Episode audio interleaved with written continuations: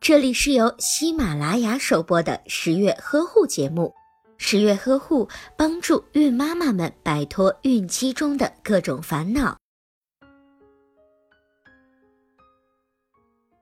新妈妈在患有乳腺炎时，不能立即停止喂母乳。停止哺乳不仅影响到婴儿的喂养，而且还增加了乳汁淤积的机会。准妈妈在感到乳房疼痛、肿胀的阶段，不仅不能够停止母乳喂养，而且还要勤给孩子喂奶，尽量把乳房里的乳汁清洗干净。